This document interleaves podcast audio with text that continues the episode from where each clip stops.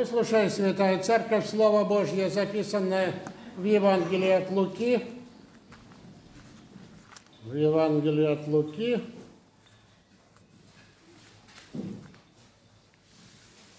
Угу. Глава 17, стихи с 7 по 10. Чтение. С 7 по 10. Чтение.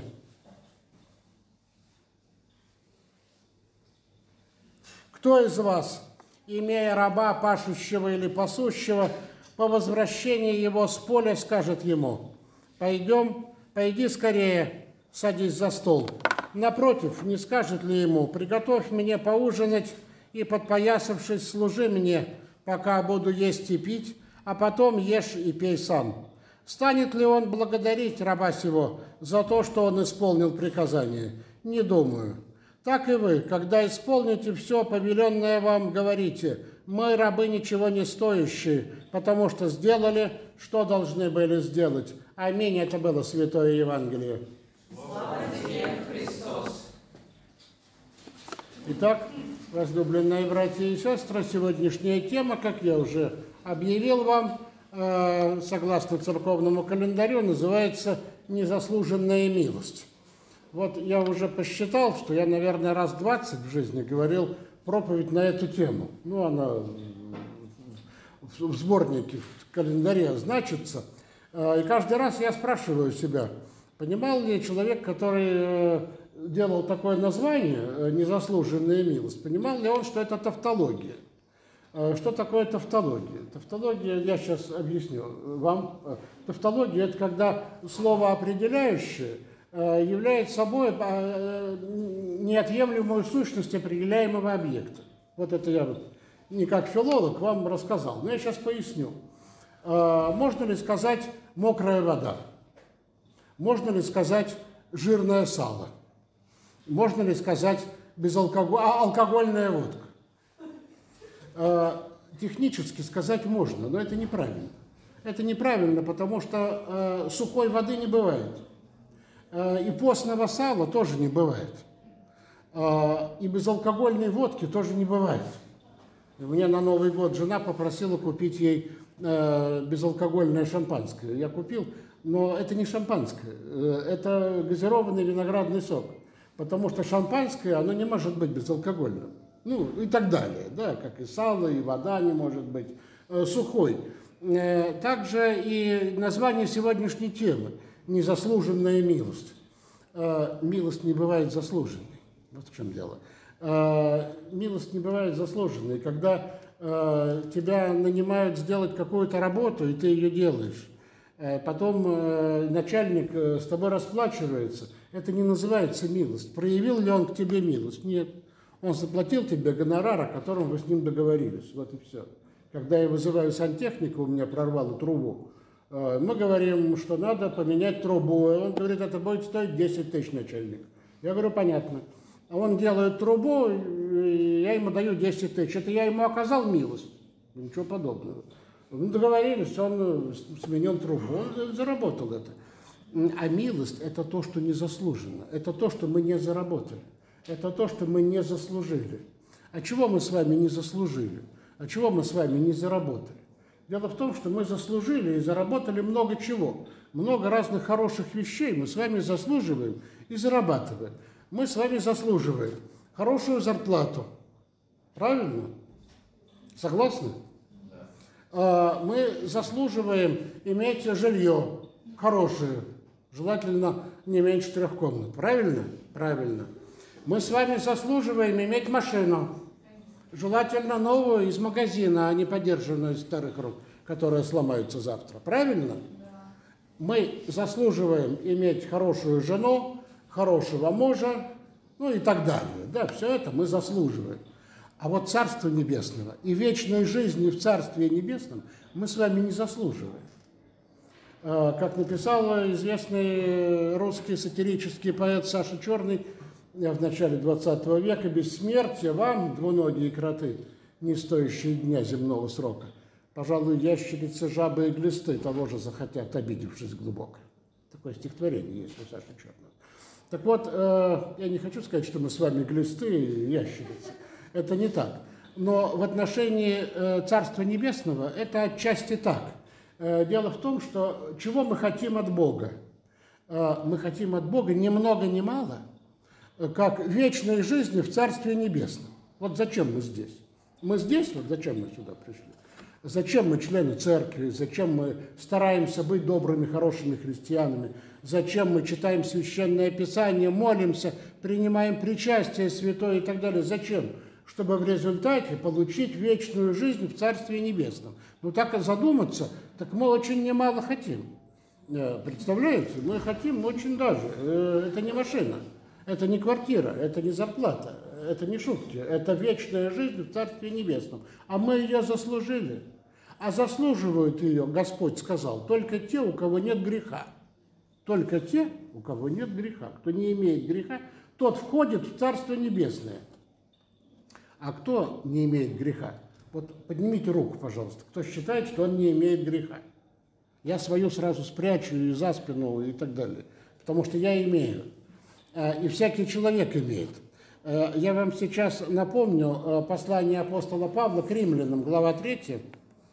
Э, апостола Павла к римлянам, глава 3, со стиха 20.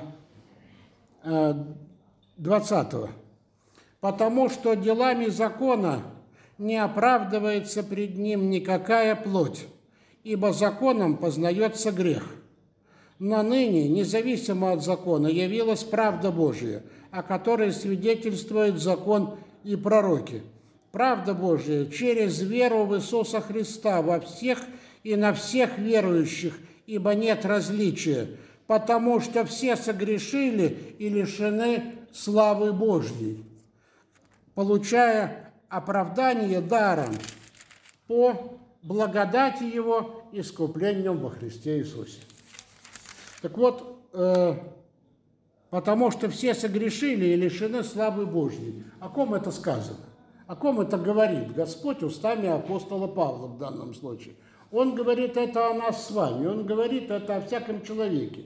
Ибо все согрешили и лишены славы Божьей.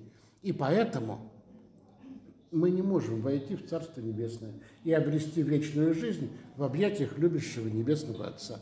Именно для этого – как говорится далее в послании к римлянам, именно для этого понадобился Иисус Христос, чтобы Он совершил свой жизненный путь, имея целью в конце этого жизненного пути взойти на Голговский крест и вознести на него наши грехи, грехи каждого человека, мои, твои, твои, твои, всякого человека по всему лицу земли. Иисус Христос искупил на Голговском кресте.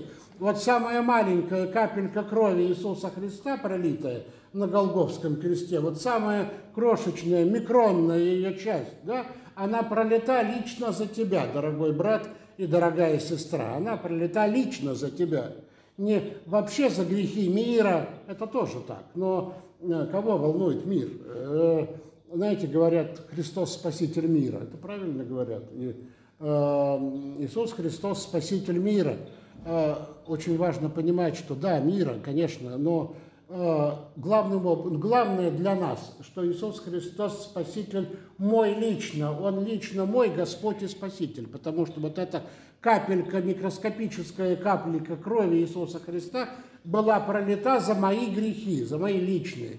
И поэтому это и дает мне надежду на вечную жизнь потому что эта капелька крови искупила мои грехи.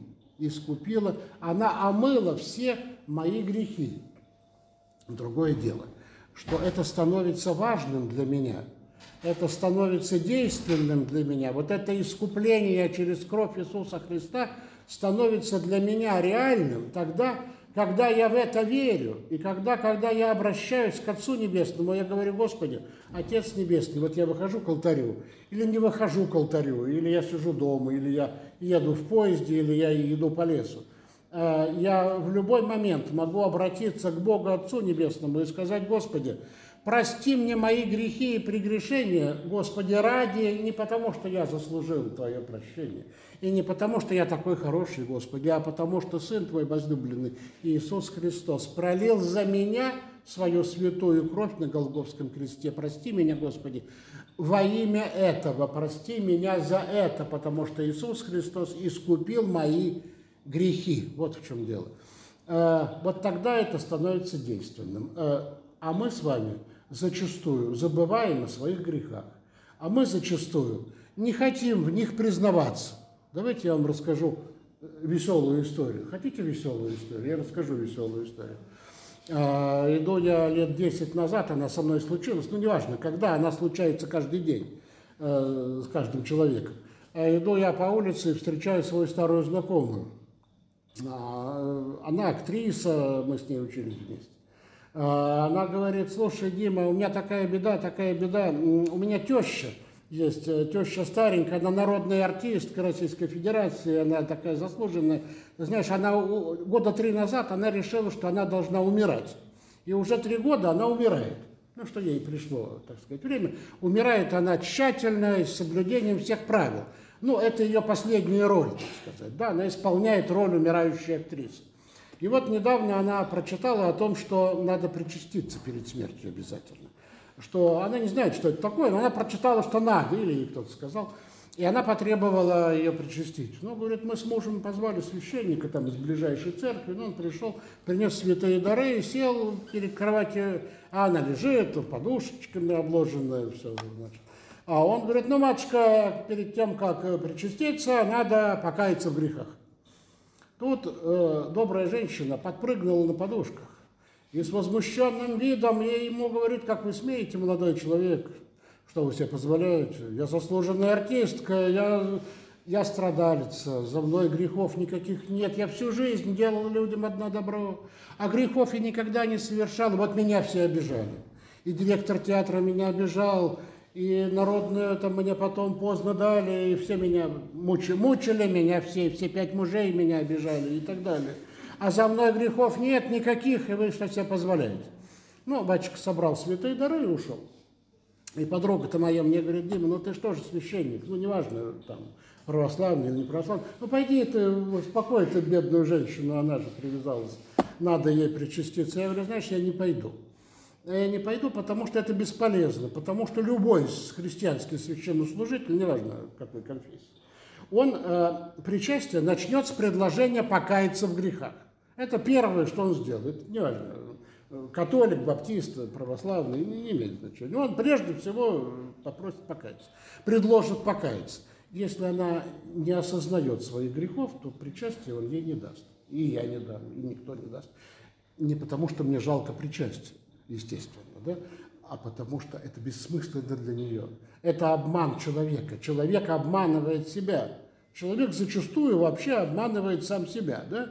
Э, это к вопросу о том, как мы, э, эти игры, в которые играют люди, есть такая книга по психологии. Так вот, э, обманы, которыми люди себя обманывают.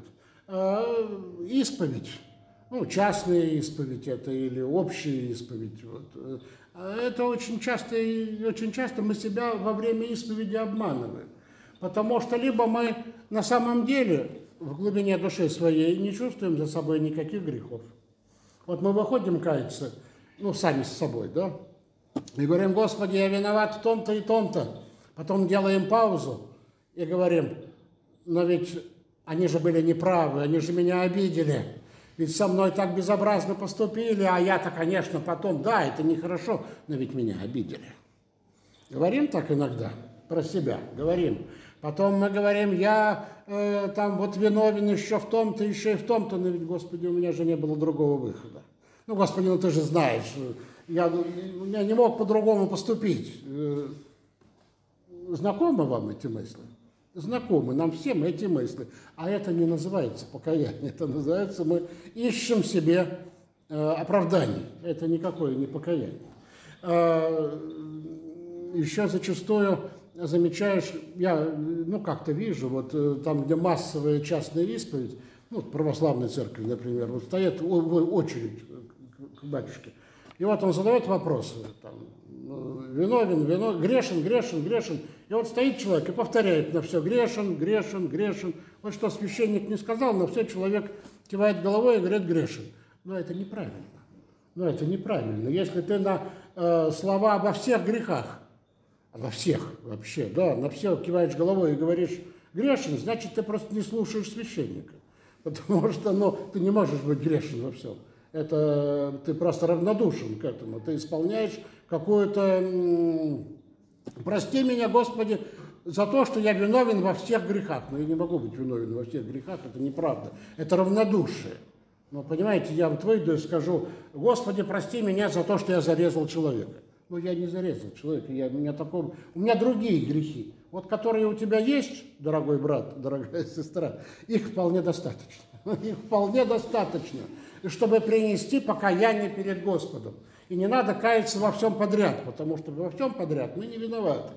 Э, великий русский писатель Федор Михайлович Достоевский, э, я его считаю великим русским писателем, он однажды сказал фразу, с которой я категорически не согласен, и она с богословской точки зрения, на мой взгляд, совершенно не, не, не, не имеет никаких оснований. Он сказал фразу, ее любят цитировать филологи, я вот сам преподавал Достоевского, я помню, там в методичке написано, что надо обязательно про эту фразу сказать. А, каждый за всех про все виноват. Я с этим не согласен. Эта фраза хорошо звучит в литературе, она хорошо звучит в билетристике.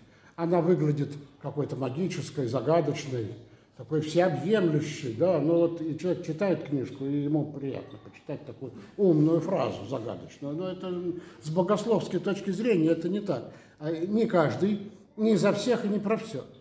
Э, каждый человек виновен в чем-то своем.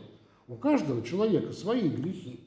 Э, мы еще очень любим осуждать других людей за то, что у них грехи другие, чем у нас. Вот. У нас-то мы-то этим не грешим, а они-то вот грешат, вот мы их за это осуждаем, так сказать. Да, это, это тоже все очень приятные, самоуспокоительные вещи.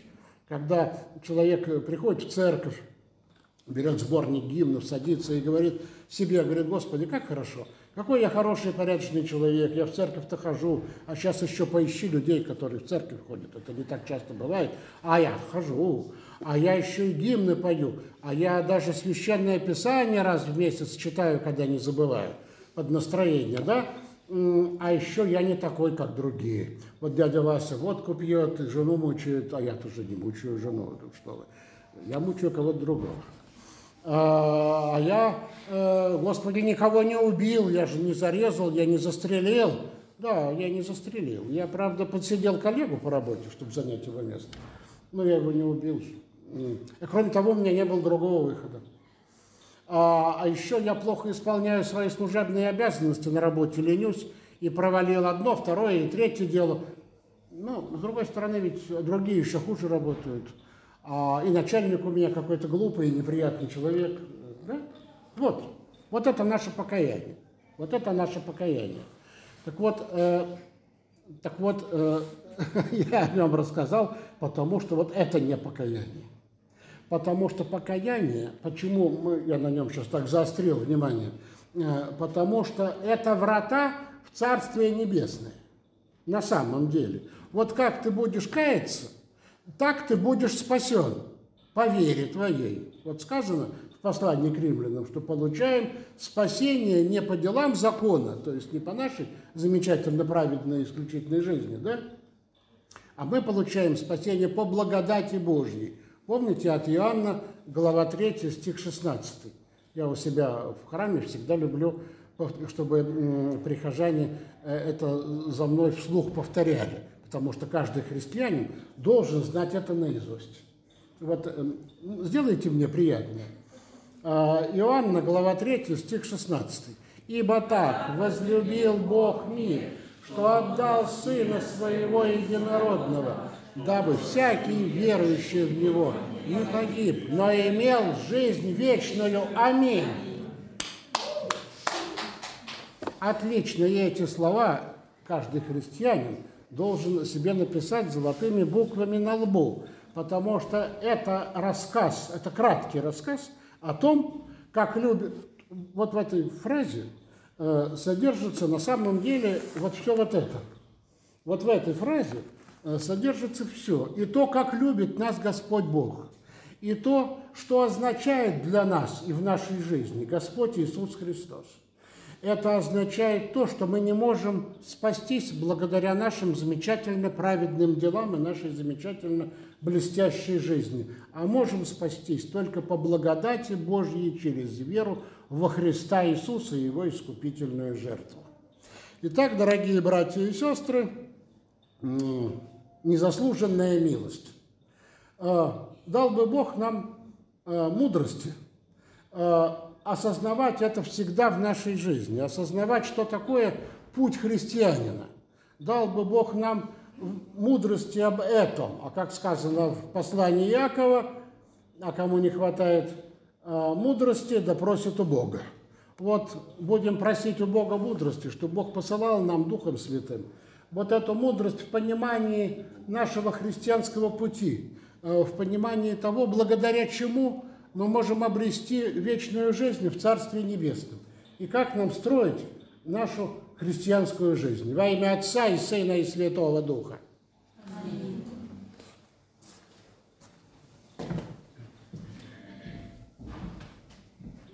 А ныне от всего сердца пред Господом исповедуем нашу святую христианскую веру апостольским символом веры. Верую в Бога Отца Всемогущего, Отца неба и земли, и в Иисуса Христа, единородного Сына Божия, Господа нашего, зачатого Духа Святого, рожденного от Марии Девы, пострадавшего при Понтии Пилате, распятого, умершего и погребенного, сошедшего в ад, воскресшего из мертвых третий день, вознесшегося на небеса, сидящего престолу Бога, всемогущего Отца, откуда Он ведет судить живых и мертвых, верою в Духа Святого, во святую Вселенскую Церковь, в общение святых, в отпущение грехов, в воскрешение плоти и жизнь вечную. Аминь.